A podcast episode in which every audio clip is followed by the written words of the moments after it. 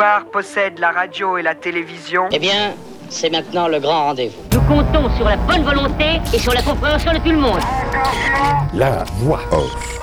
Une réforme de retraite, euh, une excuse pour un enrichissement du grand capital par des escrocs autoritaires pour toujours plus d'asservissement. La définition de la réforme, non féminin, alors une définition selon euh, les macronistes qui euh, renaissent au centre de l'horizon bien sûr, hein. mensonge grossier au profit des plus riches par une bande d'escrocs qui en a plein le nez, plein les mallettes et plein l'assiette. T'es en train de nous dire qu'on est dirigé par des gens qui nous veulent pas du bien? J'ai pas dit ça. C'est vous qui le dites, hein, c'est pas moi.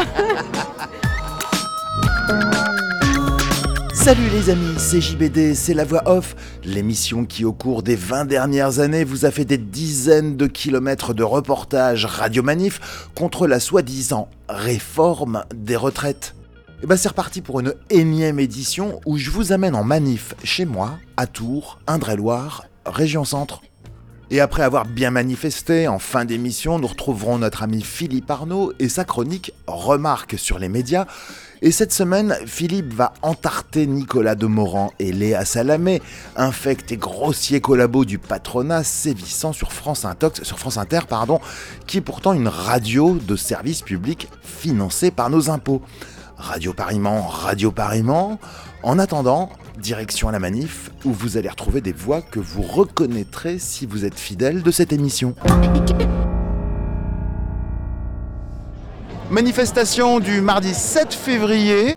Bonjour Anita. Bonjour, comment tu vas? Fraîchement, mais il fait beau. Puis là, on est en bonne compagnie, donc euh, tout va bien. On va pouvoir faire une petite marche tranquille, montrer qu'on est encore là, malgré euh, les, les débuts de débat à l'Assemblée. On est encore là et on sera encore là samedi parce que ça continue aussi samedi.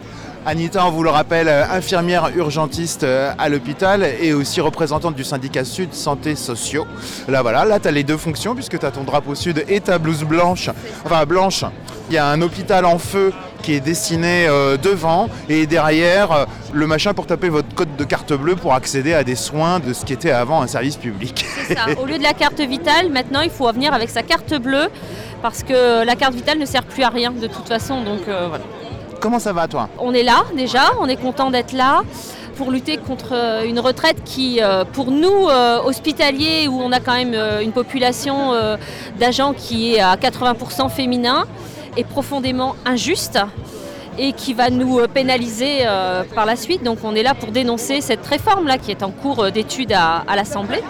Parce que tout simplement, on ne pourra pas aller jusqu'à 64 ans.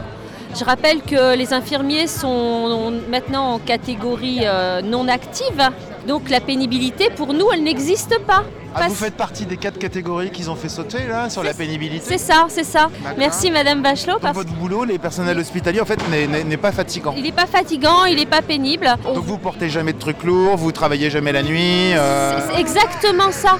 On sait très bien qu'on ferme l'hôpital le soir à 22h, on le réouvre à 7h le matin. C'est profondément injuste. Moi, je vois mes, collègues aides-soignantes, mes collègues infirmières qui sont euh, cassés déjà euh, à 50 ans. Et euh, je ne sais pas si on peut les imaginer dans les soins encore à 64 voire même au-delà parce qu'on n'aura pas tout notre trimestre, parce que carrière hachée, parce que temps partiel imposé. Donc on peut nous imposer tout ça, puis on peut nous imposer de travailler encore un peu plus quand on sera plus vieille. Mais Anita, dans des boulots comme les vôtres, hein, c'est pas possible de vous faire bosser jusqu'à des euh, 65, 72, 74, enfin jusqu'à la mort. Il se fatigue le corps, il, il s'use. Les gens fantasment sur le fait de ah ils vont nous faire bosser jusqu'à euh, 72, 75, tout ça. Mais en fait non, ils vous vireront avant parce que vos corps pourront plus suivre. Ce qui va probablement se passer pour la plupart des gens, c'est qu'ils n'auront pas leur retraite complète. C'est exactement ça, c'est pour ça qu'on est là aussi, hein, de toute façon. C'est que là, à partir de 50 ans, on le voit, nous, dans les différentes instances, les collègues ont, des problèmes de dos, ont des problèmes d'épaule, ils peuvent plus soulever les patients, ils peuvent plus marcher pour certains, quasiment. On a une explosion euh, des arrêts et puis euh, une explosion aussi du nombre d'agents qu'on met en retraite, invalidité. À 50 ans, 55 ans. Comment veut-on faire fonctionner un hôpital avec du personnel qui n'est plus en état de fonctionner finalement? Parce que c'est ça. On n'est pas des machines justement. On ne prend pas en compte cette pénibilité. Le gouvernement ne fait rien pour reclasser ces personnels derrière sur des postes plus légers, puisque de toute façon il n'y a pas de possibilité. Donc il ne fait rien.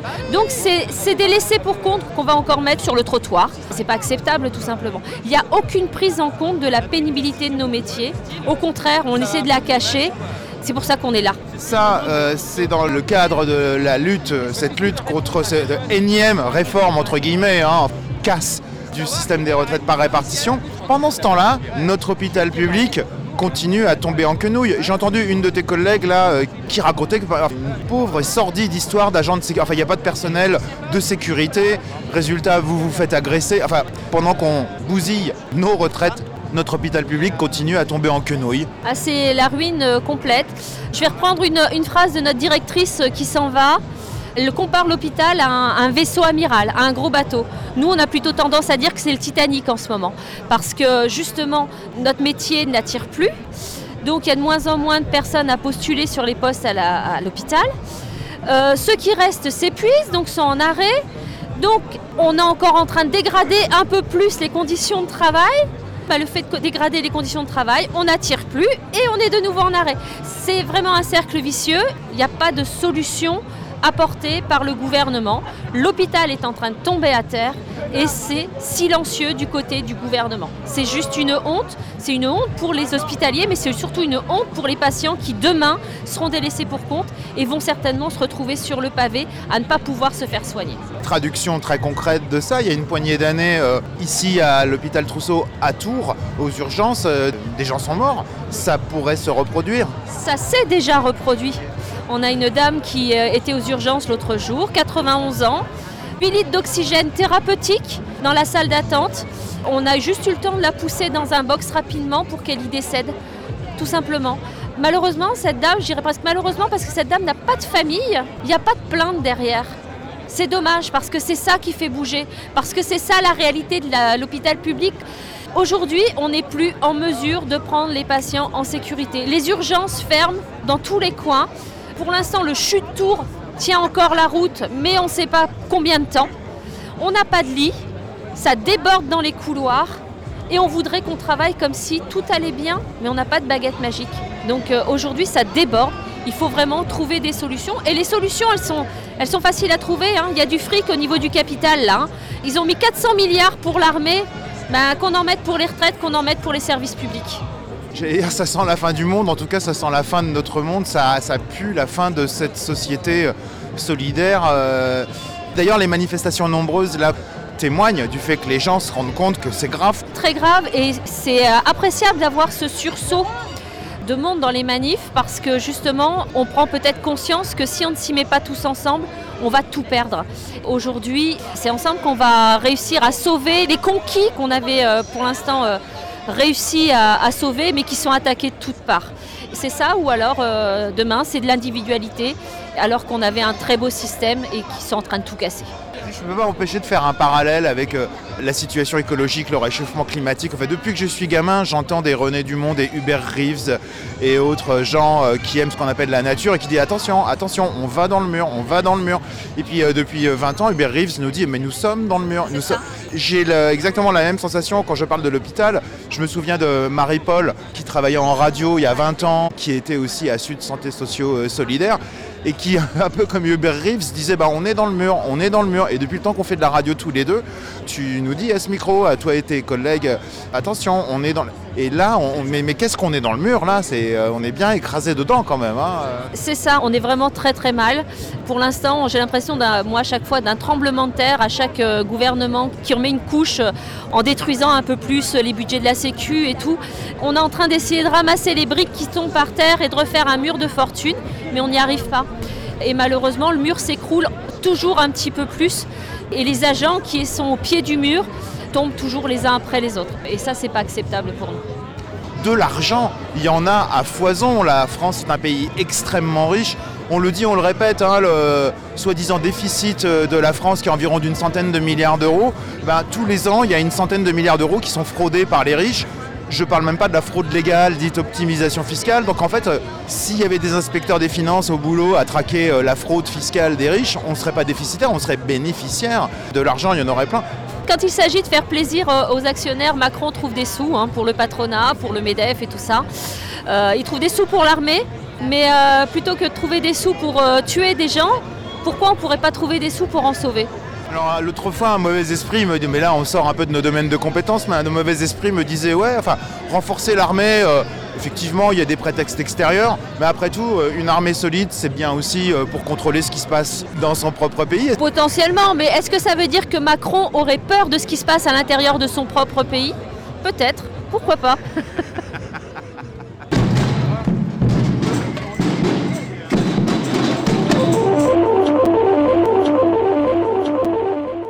Place Jean Jaurès avant la manifestation du samedi 11, bah, il y a du jaune fluo qui est là. D'ailleurs, euh, le jaune fluo a jamais vraiment disparu du samedi. hein. Bonjour Christophe. Bonjour, bonjour. Et les gilets jaunes, euh, toujours Ah là non, non, ça fait 4 ans et 7-8 semaines. On est tout le temps resté sur la place euh, tous les samedis, euh, même si on n'était que 5 ou 6, conscients de la situation qui se passe actuellement, donc euh, voilà.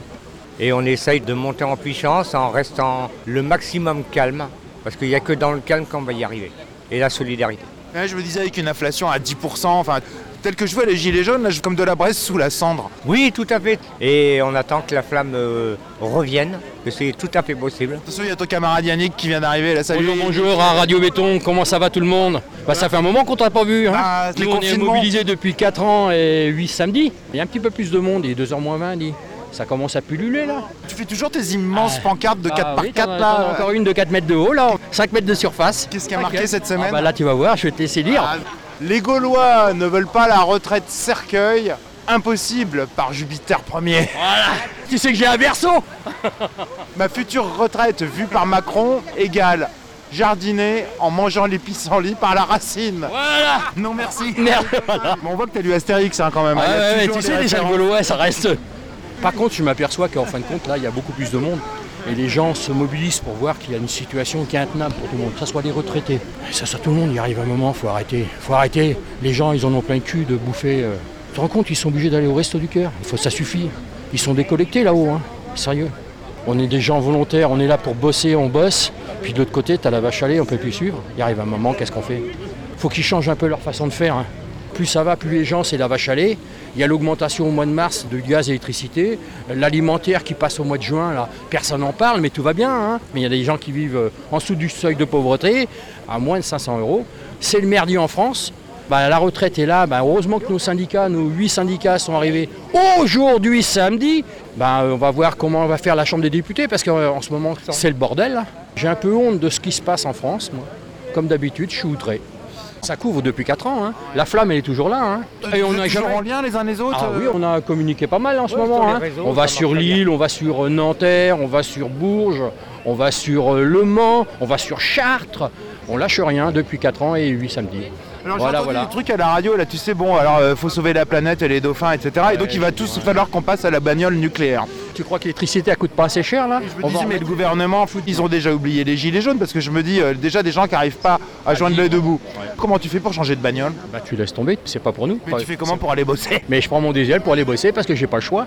Par contre, euh, moi je suis pas prêt de lui demander mon argent, euh, ces 100 euros là, parce que c'est vraiment acheter les gens pour 100 euros. Bah 100 euros, moi ça me fait pas le mois. hein. 100 euros, moi c'est du foutage de gueule. C'est toujours les mêmes qui raquent. La vache à lait, elle a plein le cul de payer. Et donc on fait partie de ces gens-là qui disent non depuis 4 ans et 8 samedis. Et puis il va nous voir jusqu'à la fin de son quinquennat. On est tenace. Puis bon courage à tout le monde parce que bravo à tous et puis euh, on lâche rien comme d'habitude.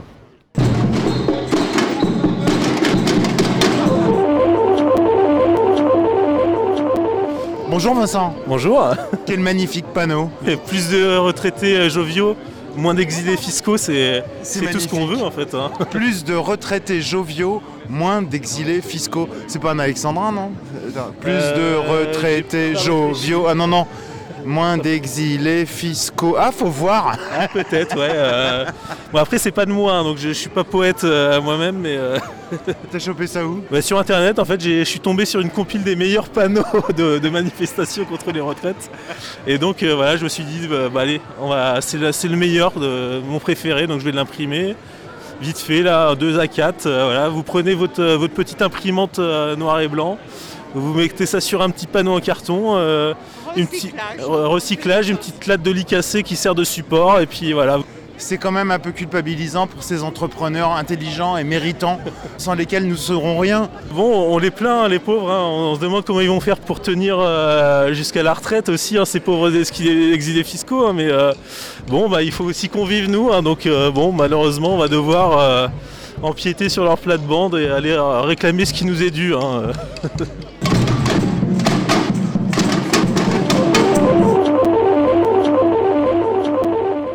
Bonjour Victor. Ben, bonjour. Il y a tout sur votre panneau, hein. c'est pour ça que je suis allé vers vous. C'est qu'il y a les chiffres en fait dont on ne parle jamais. Alors est-ce qu'on peut le lire d'abord et après on le commente Oui, mais donc ça dit qu'il y a 157 milliards d'argent public pour les entreprises, et ça c'est par an. 157 milliards euh, d'argent public, c'est-à-dire euh, de nos impôts et tout ça qui partent aux Ben, entreprises. soit en subvention, soit en, en crédit d'impôt. Donc en impôts qui ne sont pas payés. Et donc c'est un budget qui est deux fois le budget de l'éducation nationale. C'est le plus gros budget d'État, mais il n'est pas explicite. Ça a été expertisé récemment. Donc 157 milliards, c'est plus que trois fois le budget militaire de la France. D'accord. Ensuite, il y a 80 milliards qui ont été donnés aux actionnaires, mais c'est juste aux actionnaires du CAC 40. C'est pas aux actionnaires en général, c'est juste le CAC 40. Et ça, c'est l'année dernière. Et cette fois-ci, Total a fait 20 milliards de profits. Donc euh, ça, c'est aussi de l'argent qui est pris. Et puis après, il y a 80 à 100 milliards de fraude fiscale par an. Ça, ce sont les estimations. Alors que là, on veut le faire le poche des vieux. On veut leur prendre deux ans de vie et 12 milliards. Alors qu'il y a de l'argent, il y en a. Le dernier chiffre, un 80 à 100 milliards de fraude fiscale par an. Alors évidemment, c'est un chiffre occulte. hein. Les, les riches ne, ne déclarent pas la- la- leur fraude. Par contre, on a aussi une idée de cette fraude légale qu'on appelle optimisation fiscale. Donc à, vos 80 à 100 milliards, là, on peut tranquillement En rajouter les 50 milliards. Les, les optimisations des grands, des grands groupes, oui.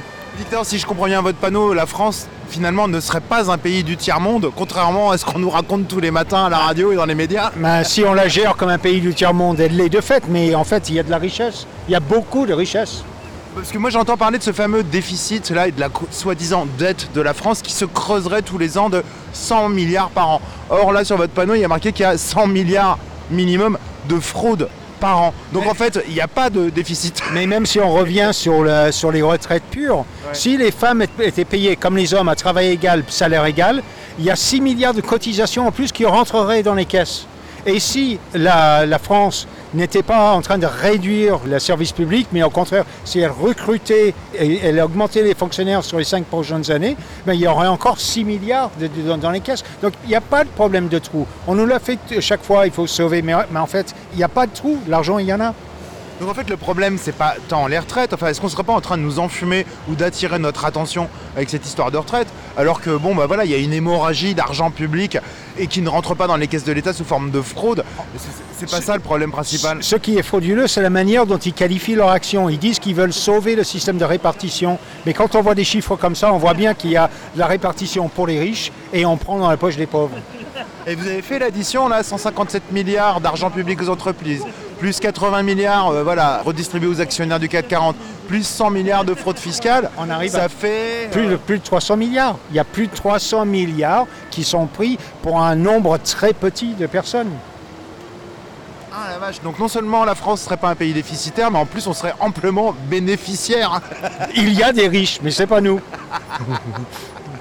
Il y a un verso au panneau en plus, c'est Ben ce qui est marqué. Ke- Keke à l'Assemblée nationale, elle a dit un truc super, avec Ruffin qui lui aussi a fait un bon discours, mais elle a dit vous n'avez pas le droit de mettre à genoux les gens qui tiennent la France debout. Super député. Elle, elle sait ce que c'est que de bosser. Bonne manif Victor. Merci, salut.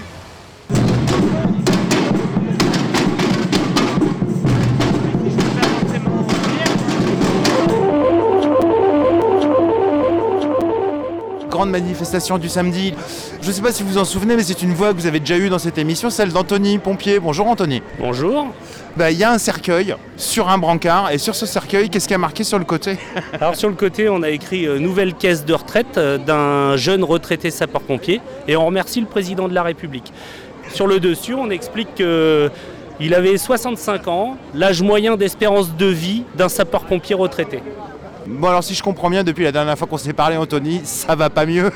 Ça va pas mieux, c'est même pour le coup, pour le cas de, cette réforme, c'est même pire parce qu'on nous demande de faire deux ans de plus comme tout le monde, soit une ouverture de droit à pension euh, à l'âge de 59 ans. Je peux partir à partir de 59 ans, ça ne veut pas dire que je partirai à 59 ans en fonction déjà de la pension de retraite que je pourrais toucher. Euh, un sapeur-pompier qui est rentré tard dans la profession ne partira pas à 59 ans quoi qu'il arrive. On fait partie des catégories dites actives et pour pouvoir bénéficier de ce qu'on appelle notre bonification, puisqu'on bénéficie en fait de 50 bonifications, mais c'est à la fois un plancher et un plafond, il faut avoir fait 27 ans de fonction publique, donc 17 de catégorie active. Tout ça pour vous dire que on a effectivement cette bonification qui est en place, mais elle n'est pas gratuite, on ne nous l'offre pas. On surcotise tout au long de notre carrière pour pouvoir ouvrir cette bonification de 5 ans. Ce n'est pas gratuit. C'est peut-être toute la différence avec les régimes spéciaux qui, eux, ont encore un autre champ d'application d'ouverture de droit à pension. Nous, on n'est pas dans les régimes spéciaux, on paye nos droits, nos droits pour pouvoir partir plus tôt en retraite. Voilà, donc en fait, là, on va continuer à surcotiser pour avoir 50 bonifications, mais on va quand même reculer notre âge de départ de 2 ans. Il faut savoir que quand je suis rentré pompier professionnel il y a 20 ans, L'âge de départ en retraite à l'époque, c'était 55 ans. Ça veut dire que là, on prendrait déjà plus 4 ans. J'ai 40 ans, il me reste à peu près 20 ans de carrière. Quel sera l'âge de départ dans 20 ans si on continue à ce rythme-là? Donc pour nous, la réforme, c'est niette. On est prêt à négocier euh, avec le gouvernement, mais négocier sur la réforme qui est déjà en place, parce qu'on a des revendications historiques qui datent de 20 ans. Certains aménagements, mais la réforme telle qu'elle est présentée aujourd'hui, pour nous, c'est hors de question. Voilà. Et on ira jusqu'au bout. Donc là, ici à Tours, on est en petit comité euh, pour représenter les sapeurs-pompiers. Pour l'instant, au niveau de l'intersyndicale nationale, euh, on discute en off. On reste en fait euh, dans les manifs interprofessionnels, mais en fonction de l'évolution de la situation, s'il faut qu'on commence à mordre et qu'on fasse une intersyndicale sapeurs-pompiers, on sortira. Voilà. Dis-moi, on peut pas faire de généralité parce que les gens sont différents les uns des autres. Tu disais tout à l'heure, fut un temps où la retraite pour un sapeur-pompier c'était 55 ans. Est-ce que, passé cet âge-là, alors évidemment il y a des exceptions, il y en a qui sont plus en forme que d'autres, mais est-ce qu'on est toujours aussi opérant, efficient, réactif? Tu te vois faire ce métier franchement jusqu'à 60 ou 64, 65 Non, nous c'est minimum 59 là. Après. Euh, euh, mais non, euh, bien sûr que je me vois pas aujourd'hui, j'ai déjà 40 ans et je vois bien, j'ai plus de 20 ans de bottes, je vois bien que je récupère pas de la même manière. J'ai débauché ce matin, j'étais de garde 24 heures. J'étais d'ambulance, là j'ai dormi à peine 3 heures cette nuit. Bon, euh, là ce matin je me suis recouché parce que en fait mon corps ne récupère plus de la même manière. Avant j'étais capable d'enquiller ma journée, j'étais en une journée de repos, je pouvais mener euh, ma, vie, euh, ma vie personnelle de manière classique, je faisais une petite sieste l'après-midi. Aujourd'hui j'ai besoin de récupérer parce que mon corps n'assimile plus la fatigue de la même manière. Donc dans 20 ans je ne sais même pas ce que ça sera. Bon, en tout cas, à titre personnel et puis aussi des autres, malgré tout, merci à vous, merci à nos sapeurs-pompiers qu'on est tellement content de trouver quand on est dans la merde, quand on a quelqu'un qui est en train de crever dans son salon et que c'est dimanche soir. Qu'est-ce qu'on est rassuré de vous voir? J'achète toujours le calendrier des sapeurs-pompiers quand ils viennent sonner à ma porte à la fin de l'année.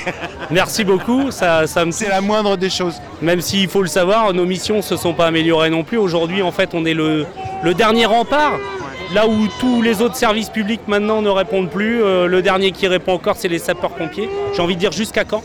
Parce que même nous, euh, là, ça, on commence à être euh, sacrément fatigués. On fait certaines démissions, malheureusement. Alors, il y a toujours une forme d'assistance à la personne, mais on fait des missions qui ne sont pas les nôtres. Et ce qui m'inquiète le plus, c'est que ça grandit dans la population, ils estiment que c'est un dû, mais je ne suis pas plombier, donc quand il y a une fuite sur un robinet, on nous appelle, mais qu'est-ce que vous voulez qu'on fasse? C'est pas notre boulot. Ça, c'est un exemple, mais j'en aurais tellement. On pas assistante sociale non plus, et pourtant vous en faites de l'écoute hein, aussi. Oui, voilà, on n'a pas le choix. Là, cette nuit, justement, j'ai été confronté à, une intervention où j'ai passé beaucoup de temps à être euh, dans l'accompagnement social. Alors, on l'a fait, c'est pas le problème, parce qu'on a quand même un cœur et que voilà, euh, on veut pas laisser les gens non plus euh, dans la détresse, mais, mais on le fait parce qu'en fait, les autres, enfin ceux qui sont censés le faire ne sont pas là. Alors, je leur jette pas la pierre, ils sont pas là parce qu'ils manquent peut-être de moyens. Mais en tout cas, euh, le dernier rempart, c'est les sapeurs-pompiers en France. J'ai discuté avec Anita, là, qui est à Sud, qui est urgentiste, qui nous a décrit un hôpital alors qu'elle est déjà pas fort depuis des années. En fait, ça ressemblait à la fin du monde, quoi, ce qu'elle décrivait. Je confirme les propos d'Anita. C'est catastrophique l'hôpital. Et ça aussi, du coup, ça rejaillit aussi sur nous, ah puisque leurs problématiques euh, enfin, ont un impact fort sur notre organisation opérationnelle notamment.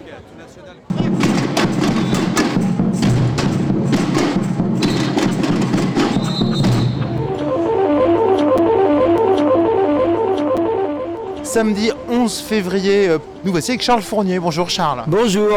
Ça fait un paillon qu'on se connaît quelques Ouais. décennies.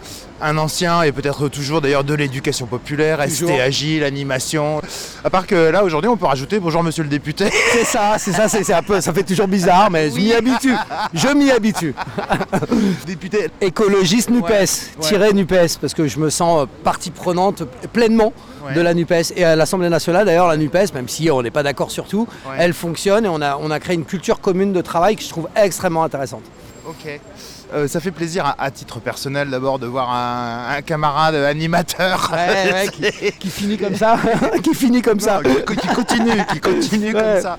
Euh, euh, je trouve le panneau qui est là, là, très intéressant. Est-ce qu'on peut le lire ensemble? Ouais. Parce que je pense qu'il dit déjà pas mal de choses. Comme ça, tu vas pouvoir aller manger. Ah ouais, des milliards pour nos retraites, nos vies, nos services publics, la paix et non des milliards pour la guerre. Ah ouais, c'est un bon résumé. hein. Il y a... Alors, il, il manque peut-être là-dedans euh, euh, la vie. Voilà, parce que finalement, ce qu'on est en train de nous enlever, c'est des années euh, de vie en bonne santé, c'est des années euh, pour profiter aussi de sa retraite, mais profiter, ça veut dire profiter de la relation avec les autres, ça veut dire être militant, ça veut dire plein de choses, ça veut dire être bénévole dans une asso.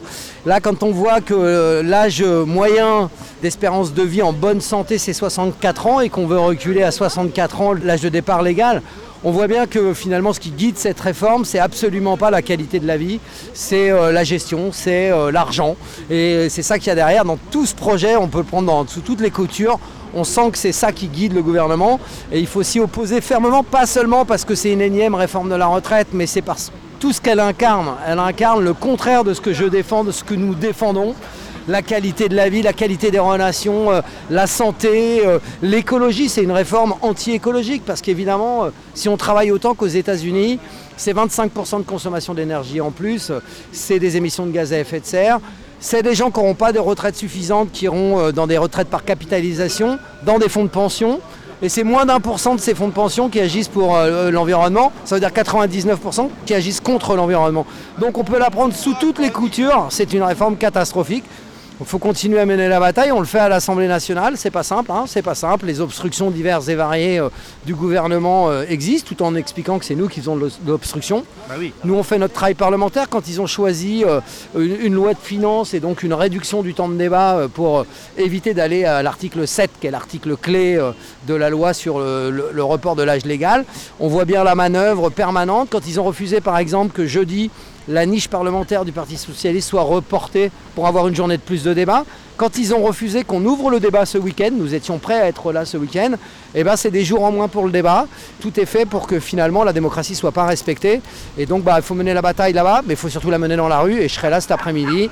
Euh, et à chaque fois qu'il y aura une manif, je serai là. Voilà. C'est Il y a un truc qui m'étonne pas mal, alors ça commence à passer dans les conversations, mais j'entends les gens fantasmer en disant avoir des comptes, je suis brancardier, je suis maçon, je suis ceci, je suis là là, ils vont me faire bosser jusqu'à 64, 72, 76, enfin jusqu'à la mort. Je dis aux gens non mais la plupart d'entre vous se sera fait lourder avant. Bah, c'est pas tant qu'on va vous faire bosser Exactement. jusqu'à plus soif, c'est qu'on va vous amputer de votre retraite. Toutes les réformes de retraite se sont accompagnées de moins d'emplois pour les seniors de gens qu'on a mis dehors en raison de ça. Tous les chiffres le démontrent. Et donc là, il va y avoir un sas de précarité pour les seniors. Et ça, c'est terrifiant parce que finalement, reculer l'âge de départ à, la retraite, imaginons que des seniors restent dans l'entreprise, c'est-à-dire que des jeunes ne rentreront pas dans l'entreprise. Donc on peut le prendre par tous les bouts. C'est contre-productif pour l'emploi, c'est contre-productif pour la vie. C'est une réforme idéologique. euh, Le président, euh, tout seul, veut réussir cette réforme. Les Français n'attendent pas ça de lui, n'ont pas voté pour lui pour ça. Ils ont voté pour faire barrage à Marine Le Pen. Et là, il fait tout pour que Marine Le Pen, à un moment donné, soit au pouvoir. Et c'est euh, insupportable. On essaie de nous faire croire à coup de médias dominants, qu'ils soient euh, d'État ou pas, que la France serait devenue un pays du tiers-monde. Tu sais qu'il n'y a plus les moyens de payer les, retraites, ni les infirmières, ni les profs, ni machin, etc. Or, je suis pas économiste, enfin j'ai quand même regardé les, les chiffres à la louche. Euh, on aurait un déficit qui se creuserait d'environ une centaine de milliards euh, par an. Et puis tous les ans, les riches, les multinationales françaises fraudent environ une centaine de milliards, sans parler de cette fraude légale qui s'appelle l'optimisation. Donc en fait, si euh, on avait des services fiscaux, des inspecteurs des impôts et tout ça, avec une volonté politique derrière, bien sûr, et les moyens de traquer le pognon, non seulement on ne serait pas déficitaire, mais la France serait un pays bénéficiaire. Mais, globalement sur la France, mais c'est totalement vrai sur les caisses de retraite. Si on regarde ce que dit le rapport du corps du comité d'orientation des retraites, on va aller au maximum à, un déficit de 12 milliards. Sur 350 milliards, de financement global des retraites. Donc 12 milliards, c'est rien. Moi, j'en ai des solutions. Égalité salariale entre les femmes et les hommes. On augmente les salaires des femmes. C'est des cotisations en plus. Supprimer les exonérations de cotisations euh, qui ne servent à rien pour l'emploi, c'est aussi des recettes supplémentaires faire une surtaxe de cotisation pour les salaires les plus élevés. Des solutions, il y en a plein pour financer euh, ces retraites qui ne sont pas en péril. Et il y aurait même des solutions pour financer une retraite à 60 ans. Et c'est ça que nous défendons. On sent bien là que la, volonté, c'est de faire passer un discours catastrophiste euh, ce qu'on reproche aux écologistes hein, souvent, hein, ils sont catastrophistes, mais là on est catastrophistes sur les retraites. Il, faut, il, faut, les entendre la main sur le cœur pour dire qu'eux défendent euh, la retraite par répartition. Mais rappelons-nous euh, de la dernière réforme qui n'est pas passée, que nous avons empêché de passer, la retraite par points, qui était une forme de retraite par capitalisation. C'est ça l'intention du gouvernement. Et d'ailleurs ils l'ont dit hier, c'était un aveu dans l'hémicycle, sur les régimes spéciaux l'article a été voté, on va supprimer certains régimes spéciaux, pas tous, hein, on en a oublié au passage, mais il nous explique que c'est qu'une étape et que derrière on ira plus loin. On sent bien que c'est une étape pour aller encore plus loin dans le fait d'abîmer notre modèle social et ça vraiment il faut s'y opposer, c'est vraiment extrêmement important, il faut être nombreux dans la rue pour ça. Il y a quelque chose que je ne comprends pas, monsieur, vous êtes député. Il y a quelque chose que je ne comprends pas, c'est qu'on a laissé passer l'article qui effectivement supprimait tous les régimes spéciaux Comment se fait-il qu'ils aient trouvé une majorité pour voter ça Mais vous savez, c'est incroyable. Ou alors les députés sont partis, ceux qui ne voulaient pas voter ou quoi que... Non, non, c'est que bah, c'est très simple. La droite est favorable à la suppression des, régimes sociaux. Mais elle pas Non, mais ils font la bascule. Vous prenez les députés de la majorité, vous rajoutez ces deux députés de droite et ça fait la majorité. Et le gouvernement, il table là-dessus pour faire passer sa loi. Tous les autres se sont opposés, mais ça suffisait pas. Il faut que la droite et euh, ils ont un peu la, la responsabilité dans les mains. Alors, il y a une part de leur groupe une vingtaine de députés qui est opposé au report de l'âge légal. Donc si on arrive à atteindre l'article, euh, là c'est pas joué. Là c'est pas joué, mais il faut. Eh ben non, tout est fait euh, malheureusement. Alors après tout le monde n'a pas la même stratégie sur le sujet. Euh, on en débat au sein de la Nupes, hein, il faut le dire. Hein. Certains se disent vaut mieux pas aller à l'article et perdre parce que ce serait une défaite. D'autres disent bah si il faut aller à l'article 7 parce que peut-être on peut l'emporter et ça fait tomber tout le reste. Donc on a des débats entre nous, mais c'est sain d'avoir des débats entre nous. Bon, euh, comme on a besoin d'unité en ce moment, je ne te lancerai pas pour savoir si c'est compliqué ou pas de faire un groupe, la NUPES, avec euh, des gens qui se prétendent des socialistes et qui ont défoncé le code du travail en 2016. Hein, c'est du passé, n'en parlons plus. Non, et tu sais, il y a un truc qui se passe qui est très, non, mais il y a un truc qui est très positif là-dessus. En ayant fait la NUPES, ça a remis tout le monde sur des fondamentaux.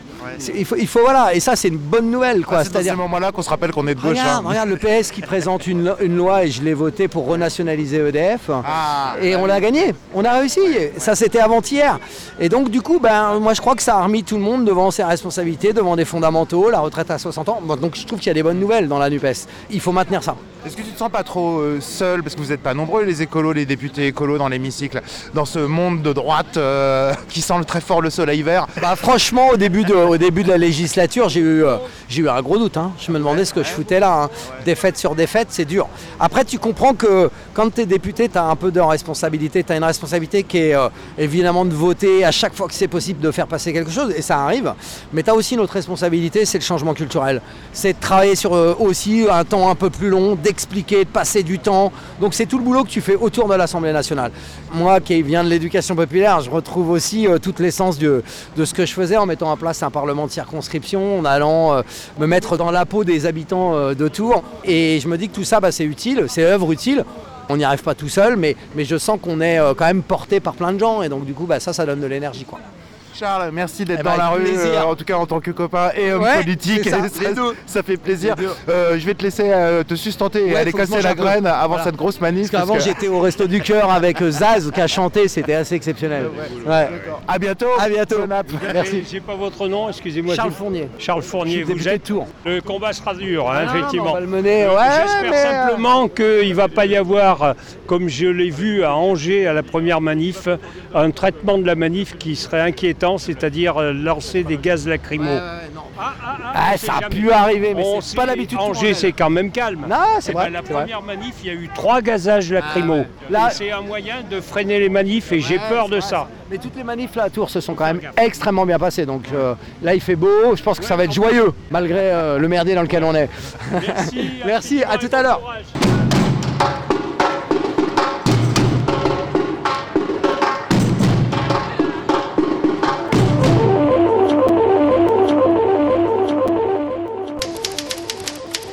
Suite de cette spéciale Radio Manif. tout de suite avec la remarque sur les médias de notre ami Philippe Arnaud, qui va aujourd'hui démonter l'odieuse propagande assénée par France Intox, radio de service public, mais d'État, financée par nos impôts.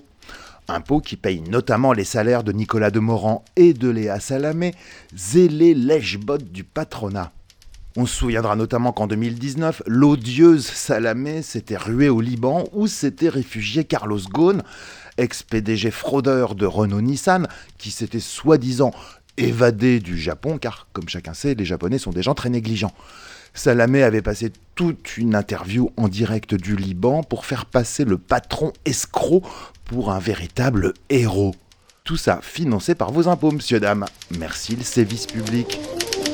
Radio Paris mort, Radio Paris mort, Radio Paris mort, Radio Paris mort. Bonjour Philippe. Bonjour. Remarque sur les médias et on continue bien entendu à parler de la soi-disant réforme des retraites. L'émission de France Inter du mercredi 18 janvier entre 8h20 et 8h43. Les deux animateurs, Nicolas Demorand et Léa Salamé, recevaient Jérôme Fourquet de l'IFOP et Adélaïde Zulfikar-Pazik de BVA. L'IFOP et compagnie, c'est des instituts de sondage. Hein. Pour analyser le rapport des Français à la réforme des retraites. Cette émission fut un grand moment de propagande où les deux journalistes et leurs invités, j'ose pas dire leurs compères, se sont efforcés de légitimer cette réforme et de décourager les Français de se mobiliser contre elle. Ce n'était d'ailleurs pas la première fois que les uns et les autres procédaient à cette opération, comme le monde diplomatique et Acrimed l'ont relevé à maintes reprises.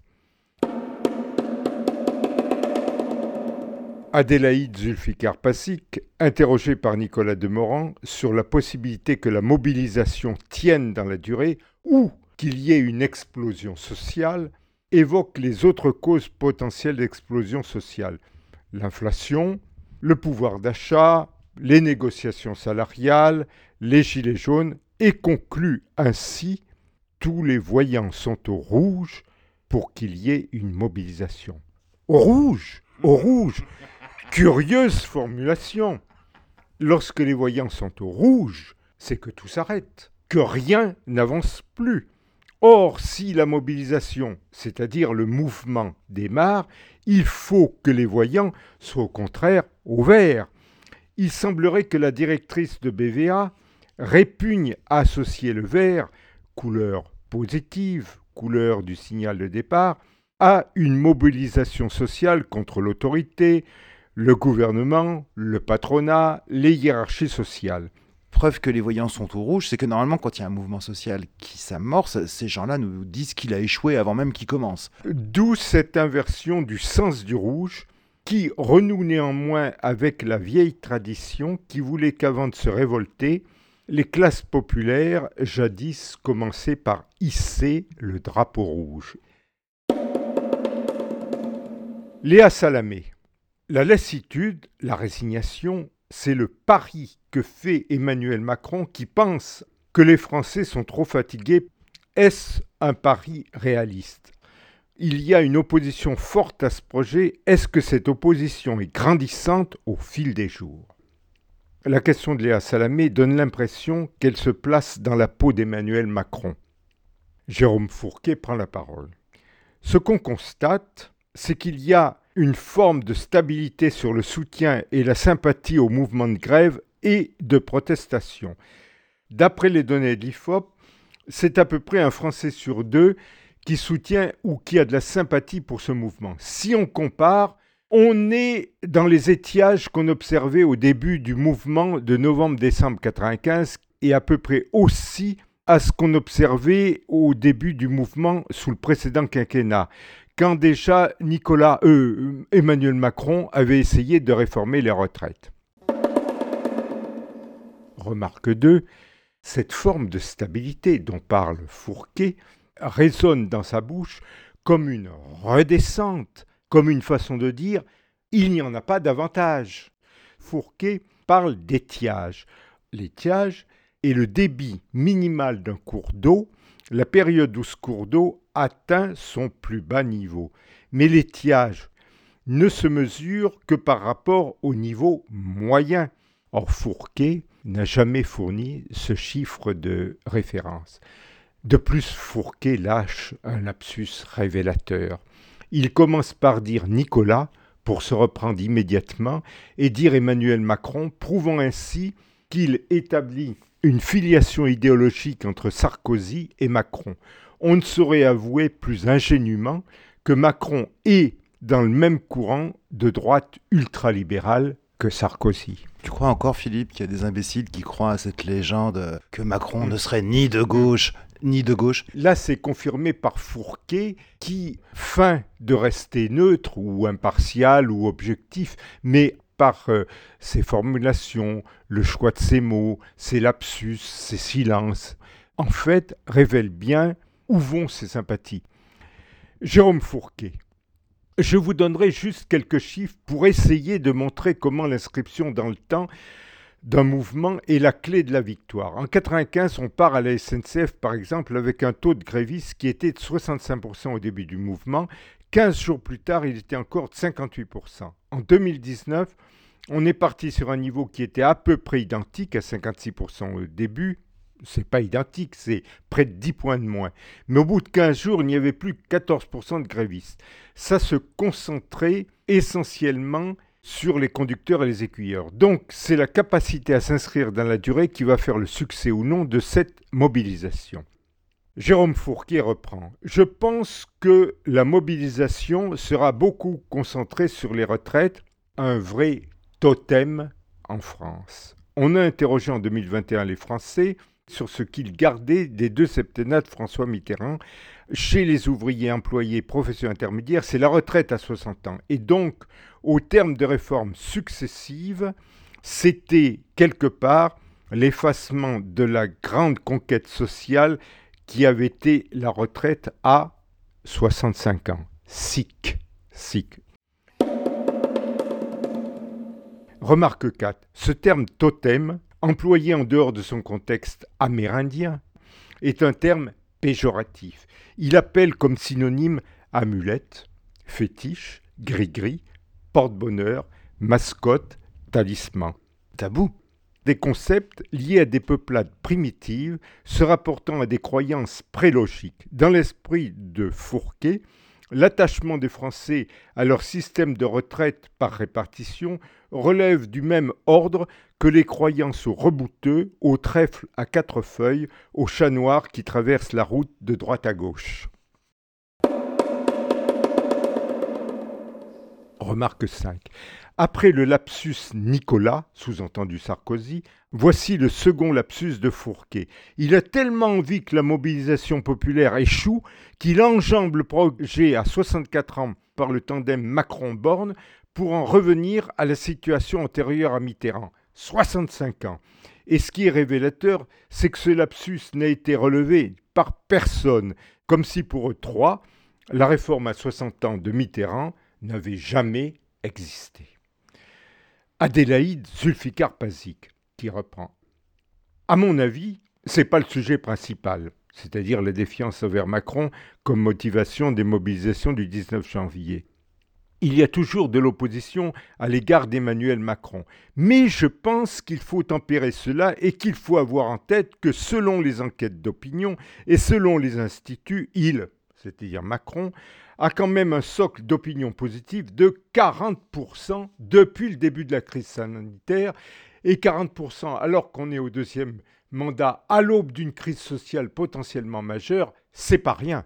Alors il a quand même un socle solide, bis repetita. En revanche, si Emmanuel Macron venait à déborder, à émettre une petite phrase dont il est coutumier, ça pourrait pour le coup mettre le feu et inscrire le mouvement dans la durée. Remarque 6. J'ai eu l'impression, à écouter Adélaïde Zulfikar-Pazik, qu'il y avait chez elle le souhait que Macron tienne bon dans sa résistance aux mobilisations et sa crainte qu'emporté par sa fougue, Macron ne sorte une phrase aussi provocatrice que maladroite, du genre les salariés de l'abattoir GAD qui sont illettrés ou bien le pognon de dingue dépensé pour les pauvres en pure perte, qui alimenterait l'indignation et enflammerait le mouvement. Tout le système social, on met trop de pognon, on déresponsabilise et on est dans le curatif.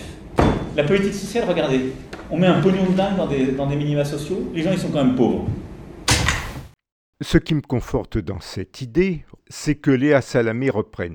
Il ne faut pas qu'il aille dire il suffit de traverser la route et que Jérôme Fourquet fasse chorus en disant et qu'il dise du travail, il y en a partout. Si vous êtes prêt et motivé, dans l'hôtellerie, le café, la restauration, dans le bâtiment, il n'y a pas un endroit où je ne dis pas qu'ils cherchent des gens. Hôtel, café, restaurant, je, je- je traverse la rue, je vous en trouve, ils veulent simplement des gens qui sont prêts à travailler. Autrement dit, les deux journalistes et leurs invités sont tétanisés, ils ont la hantise que Macron, tel un gamin ingérable qui lâche un secret de famille qu'on lui a recommandé de taire, ne s'aborde un esquif, la réforme des retraites, que le quatuor voit avec de l'eau jusqu'au bastingage. Adélaïde Zulfikar Pazik. Les Français disent que la réforme est injuste. Mais tous les Français ne sont pas opposés à la réforme. Dans les enquêtes d'opinion, on voit que 6 Français sur 10 sont opposés à la réforme, donc il y en a 4 sur 10 qui la soutiennent. Remarque 7. Adélaïde a beau insister sur le fait que 40% de soutien de la réforme, c'est beaucoup. Il n'empêche que c'est quand même la minorité. Nicolas Demorand, Jérôme Fourquet, sur la nature juste ou injuste de la réforme, quelle est la perception des Français? Jérôme Fourquet. Il faut aussi ajouter un autre pan dans cette réforme, c'est la suppression progressive des régimes spéciaux, à laquelle 59% des Français sont favorables. Et c'est ça aussi qui peut être un élément de fragilité dans la mobilisation. Là, quand il parle fragilité, on sent qu'il se pourlèche les babines.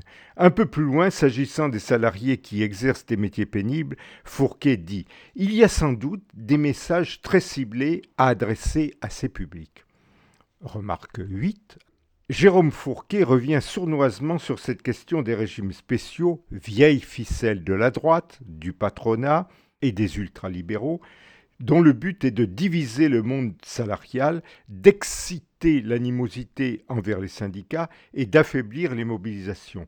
Alors que ces régimes spéciaux ne concernent que 3% des salariés, qu'ils sont en voie d'extinction, par rapport aux régimes spéciaux des milliardaires, ils ne représentent que peu de choses. Depuis des siècles, la tactique des riches, des grands propriétaires, des magnats, des maîtres de forge était de monter, d'exciter les classes les plus pauvres contre la classe moyenne qui souvent portait les revendications et fournissait l'encadrement des révoltes et des révolutions. Les révoltes et les révolutions, elles, jadis, elles étaient encadrées soit par des curés, soit par des petits nobles, soit par des bourgeois qui avaient plus d'instruction et qui voyaient un petit peu plus loin.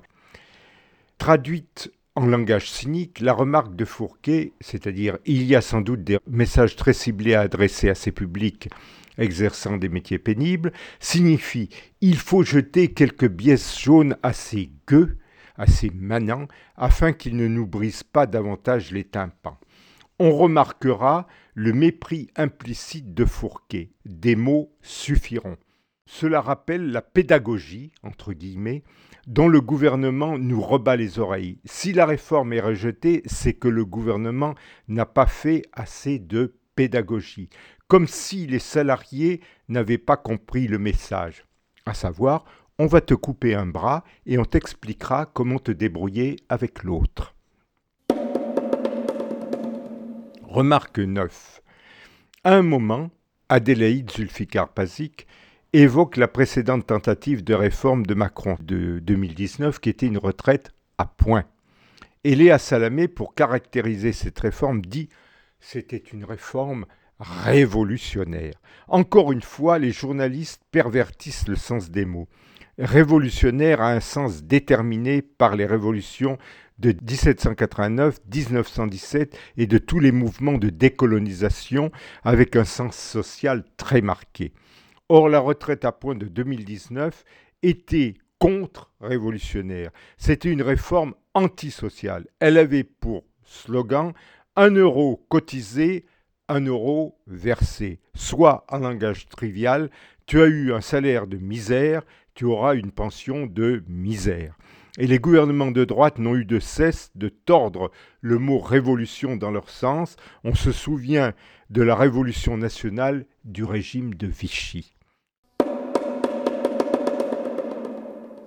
On passe aux questions des auditeurs. La première question émane d'une contre la réforme qui fera grève, mais un mais répété plusieurs fois par Nicolas Demeurant. Il dit mais, mais, mais, mais dans sa présentation de l'auditrice, qui a pris une demi-journée, mais qui, s'il y a une grève reconductible, n'aura pas les moyens de la suivre. Déjà, on montre un exemple de découragement du mouvement. Jérôme Fourquet signale qu'en 2010, lors de la dernière grande crise, 54% des Français arrivaient à mettre de l'argent de côté lorsqu'ils avaient tout payé, ce qu'ils ne sont désormais que 37% à pouvoir faire. Ce qui semble à Fourquet un élément de fragilité pour la mobilisation. Il prend un ton neutre pour l'énoncer, mais on sent chez lui l'euphorie contenue. Plus loin, Fourquet enfonce le clou en disant que le télétravail s'est beaucoup développé, ce qui fait que les grèves, notamment des transports, perdureront moins la machine économique. Autre auditeur, Jean-François, qui se dit pour la réforme des retraites et qui, du fait qu'il a cotisé durant des années pour bénéficier, selon ses termes, d'une retraite satisfaisante, refuse d'être mis à contribution pour payer les retraites des nécessiteux. On note chez cet auditeur la même argutie dont usent tous les gens de droite, qui consiste à ignorer, à déprécier la lutte des classes pour lui substituer un autre antagonisme, artificielle, la lutte sociale entre classes d'âge, les deux femmes ayant souligné que l'électorat de Macron était formé essentiellement de retraités, comme s'il y avait un point commun entre un chirurgien retraité et une femme touchant le minimum vieillesse, entre une ancienne haute fonctionnaire et un manœuvre retraité émargeant à 900 euros par mois. Ce même Jean-François rajoute L'idée de solidarité intergénérationnelle est assez malvenue pour des gens qui ont cotisé ou épargné pendant des années. Épargner, cela signifie que Jean-François en question n'a pas fait que souscrire à une caisse de retraite, il a aussi investi dans des fonds de pension, une assurance vie ou des appartements qu'il loue. Il appartient donc à la frange supérieure des Français, des électeurs de Macron, ceux qui n'entendent pas lâcher un sou pour les pouilleux et les crève la faim. Léa Salamé reprend. Ça marche, l'argument des plus riches, parce qu'on le voit dans l'opposition de gauche, notamment les insoumis. Tout de suite après l'opposition à la réforme des retraites, ils vous parlent tout de suite du CAC 40, des dividendes, des très riches, de l'argent qu'il faut aller chercher, et blablabla. Bla bla. Est-ce que ça impacte les Français, ces chiffres dingues, ou pas du tout? Remarque, on notera d'abord avec le blablabla le mépris, la morgue de Léa Salamé à l'égard d'une part des analyses soulignant le fossé grandissant entre les riches et les pauvres, entre les gens qui se nourrissent au resto du cœur et les 150 milliards de Bernard Arnault, et d'autre part son animosité envers les programmes politiques de gauche prenant une politique fiscale énergique à l'égard des riches. Et on voit bien la réponse qu'elle sollicite de son interlocutrice. C'est-à-dire, non, les Français ne font pas le lien entre le déficit des régimes de retraite et les milliards des hyper riches, et sous-entendu, et nous ici, à France Inter, nous ferons tout pour que les auditeurs n'établissent pas ce lien. Zulfikar Passi, qui a très bien compris ce qu'on attendait d'elle, répond Ça impacte les Français, mais je ne suis pas sûr qu'ils fassent le lien avec ce débat-là. Dans leur esprit, c'est un sujet différent la taxation des très hauts revenus, on en a parlé aussi, la contribution des très riches à l'effort écologique, on en a parlé au mois de septembre, notamment avec les questions des jets. Pour moi, c'est deux sujets différents. C'est pas un jeu de vase communicants, c'est pas leur richesse contre nos pensions. Remarque 13, on est là au cœur du problème, là où l'idéologie des Zulfigar Passik, Salamé, Fourquet, Demorand s'étalent dans toute son obscénité. Il ne faut surtout pas que les salariés établissent des liens, des relations, des connexions. Il faut que la fortune des milliardaires ou les profits du CAC 40 d'une part, et le déséquilibre du régime des retraites, d'autre part, soient bien mis dans des cases hermétiquement étanches, séparées. Que se passerait-il en effet si les salariés, les retraités, les chômeurs, les sans-abri se remémoraient le mot de Victor Hugo, le paradis des riches est fait de l'enfer des pauvres Léa Salamé. Pourquoi les Français battent-ils des records de pessimisme? Pourquoi? Je ne veux pas ressortir la phrase de Sylvain Tesson. Euh, si, si, et ça la presse trop, je vais la ressortir. La France est un paradis peuplé de gens qui se croient en enfer. Mais quand on se compare, là je veux sortir complètement de la politique. Est-ce que tout va si mal en France?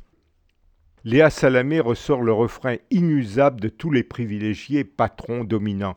Mais de quoi vous plaignez-vous? Avez-vous vu le sort des Haïtiens, des Érythréens, des Afghans, et puis encore des Afghanes, des Ukrainiens, des Ouïghours?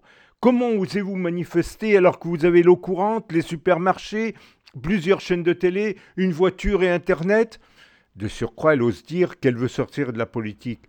Comme si la répartition des richesses et du fardeau des dépenses ne relevait pas précisément de la politique. Comme si la Révolution française n'était pas issue du refus des privilégiés de contribuer aux charges du royaume. Où Léa Salamé a-t-elle étudié l'histoire?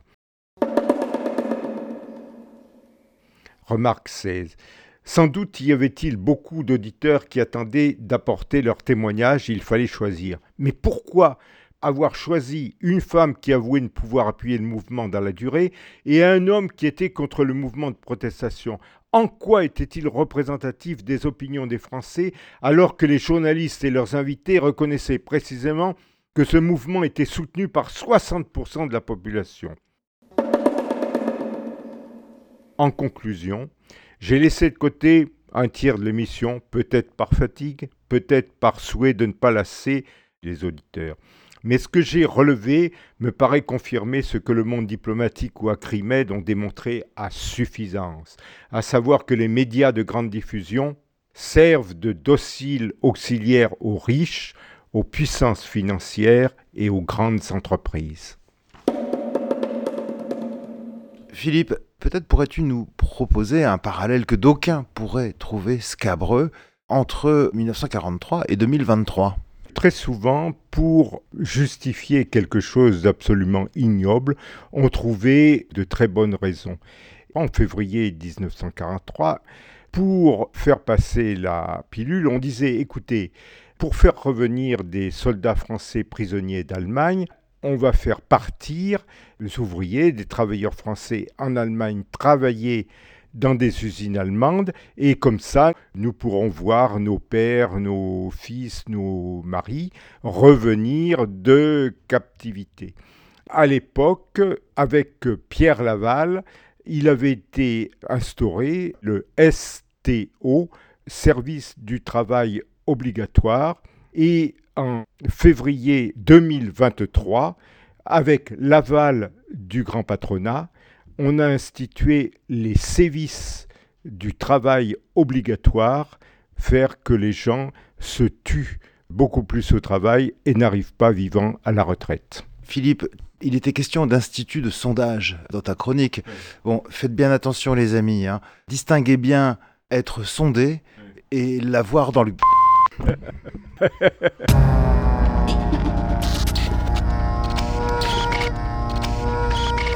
Et voilà les amis, c'est sur cet accès poétique que prend fin cette spéciale Radio Manif, à retrouver comme toutes nos émissions sur notre site polémix et off.com. Avant qu'on se retrouve très vite sur cette même antenne, ce n'est qu'un combat.